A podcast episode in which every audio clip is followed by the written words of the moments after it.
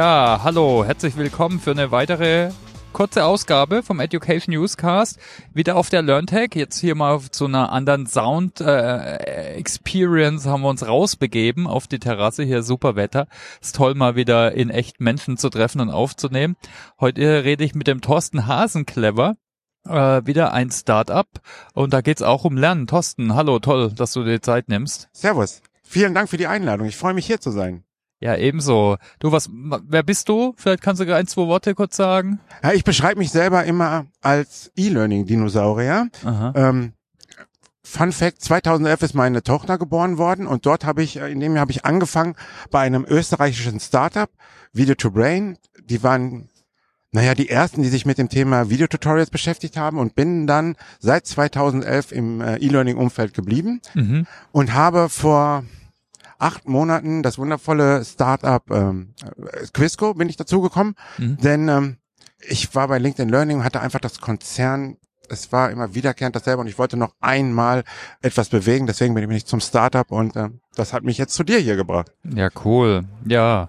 Ja, erzählst du einfach mal, was Quizco macht. Ich fand's ganz spannend, ne? weil wir wollten ja auf ein paar neuere Ansätze Mhm. gucken und jetzt nicht so, wie du schon gesagt hast, weil LinkedIn Learning kennen wir alle, machen, äh, machen irgendwelche E-Learnings äh, so mehr als Standard. Genau. Jetzt nichts absolutes Neues, auch ohne es jetzt abqualifizieren zu wollen. Aber was macht Quizco?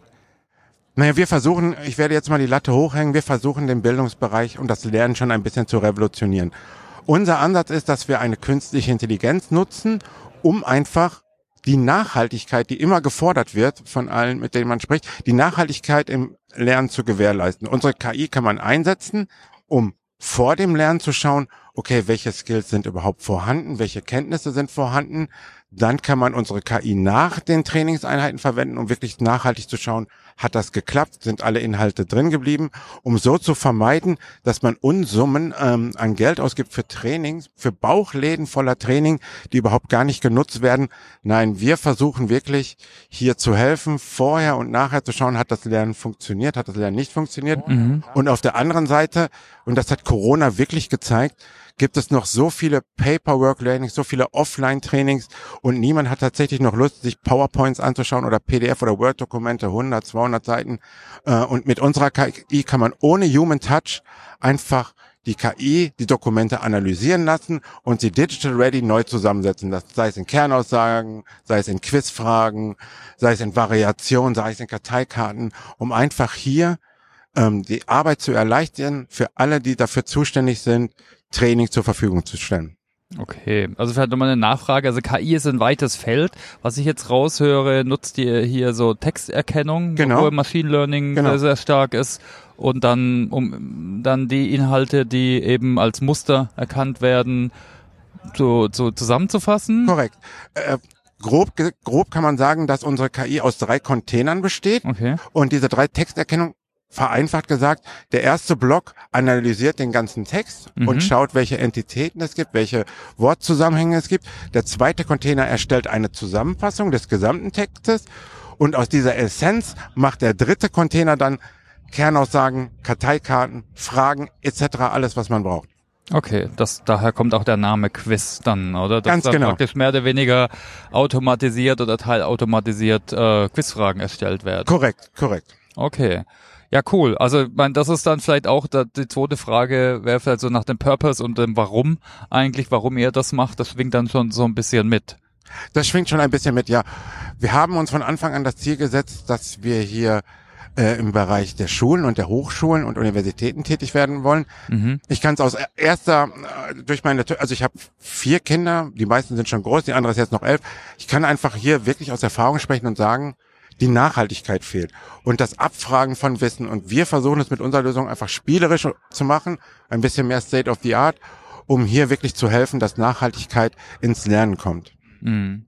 Jetzt vielleicht, wenn ich mich jetzt in einen Lehrer oder Hochschulmenschen Menschen reinversetzen würde, äh, manche sagen ja vielleicht, ja, Lernen ist, muss nicht immer jetzt super easy und einfach sein. Es ist auch wichtig, sich was zu erarbeiten. Jetzt kann, kann ich finde, sowas ist manchmal auch eine Ausrede, weil man Mhm. einfach keine Lust hat, sich zu ändern oder dann vielleicht effektiver die, die Lerninhalte zu designen. Aber was wäre jetzt deine Antwort an so jemand?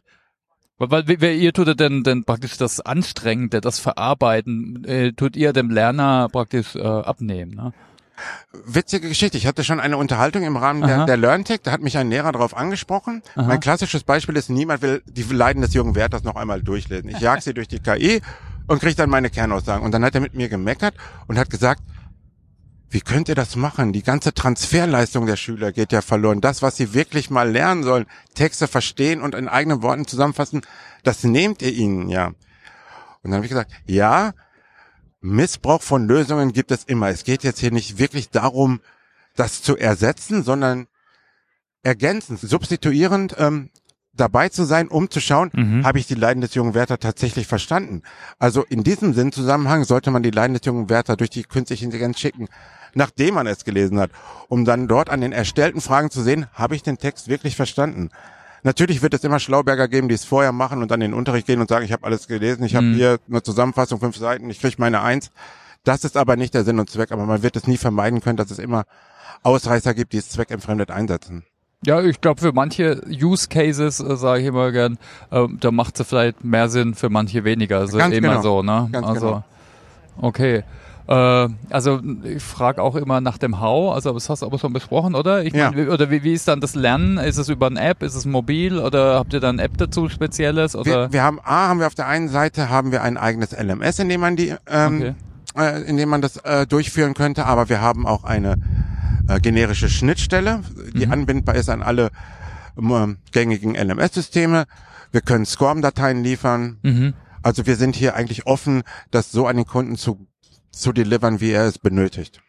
Okay. Und kannst du vielleicht mal ein paar Beispiele geben? Ich könnte mir jetzt vorstellen, ne, aus einer technischen Doku praktisch äh, da eben Produktschulung zu machen. Ne? Das wäre sicher praktisch jetzt, oder wo jetzt gerade im Firmenbereich, wo ich viel Inhalte habe, äh, wo ich dann ja praktisch einfacher aufbereiten kann. Ist das so ein Use Case oder hast du andere oder ich, bessere? Ich, ich habe ich hab, ich hab einen Use Case. Wir haben okay. äh, beim äh, Deutsche Bahn Mindbox Wettbewerb mitgemacht und mhm. diesen gewonnen und das Projekt startet, die ersten 100 Tage startet nach der Didakta, also die zweite Woche im Juni.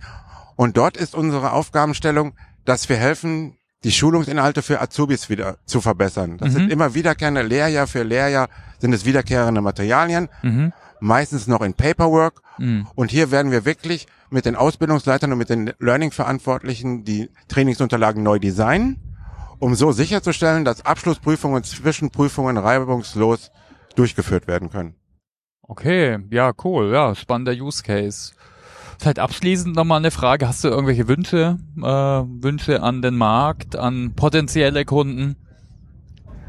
Nein, ich tummel mich seit 2011 in diesem Markt und ich finde diesen Bildungssektor einfach, es ist der beste okay. Markt, den es gibt. Er hat seine Spezialitäten, seine Besonderheiten, aber das passt zu mir. Also ich, ich fühle mich pudelwohl, okay. ich habe keine Wünsche an den Markt. Okay, ist das super, genau. Also wünsche ich euch ganz viel Erfolg. Vielen Dank. Für einen spannenden Ansatz, äh, hier auf einmal neue Technologie für vielleicht bestehende Probleme zu nutzen. Toll, ja, guckt mal rein. Wir packen den Link in die Shownotes, liebe Zuhörenden. Äh, können das, können, kann man es auch ausprobieren? Ja, selbstverständlich. Einfach? Okay. Wenn du mich dann, dann Text in den Nachrichten, dann können sie, die, mhm. die Interessenten mich ansprechen und dann gibt es einen kostenlosen Testzugang und dann kann man das ausprobieren. Alles klar. Ja, dann ganz herzlichen Dank. Ich und danke. Eine schöne Messe weiter noch. Ja. Ne? Bis dann. Ne? Tschüss. Ciao.